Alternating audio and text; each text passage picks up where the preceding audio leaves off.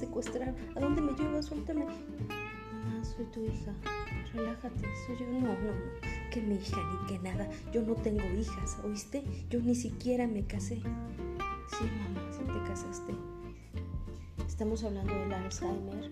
En la etapa 1 tienen fallas de memoria y pueden conducir, pueden trabajar, tienen dificultad para recordar nombres, olvidar objetos, en su concentración, en planificar o organizacionarse.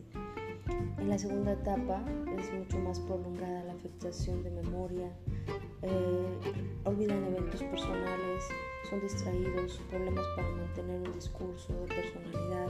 En la etapa 3 pierden conexión con las personas, con el tiempo y terminan siendo aseados y alimentados, ya no controlan sus expectativas.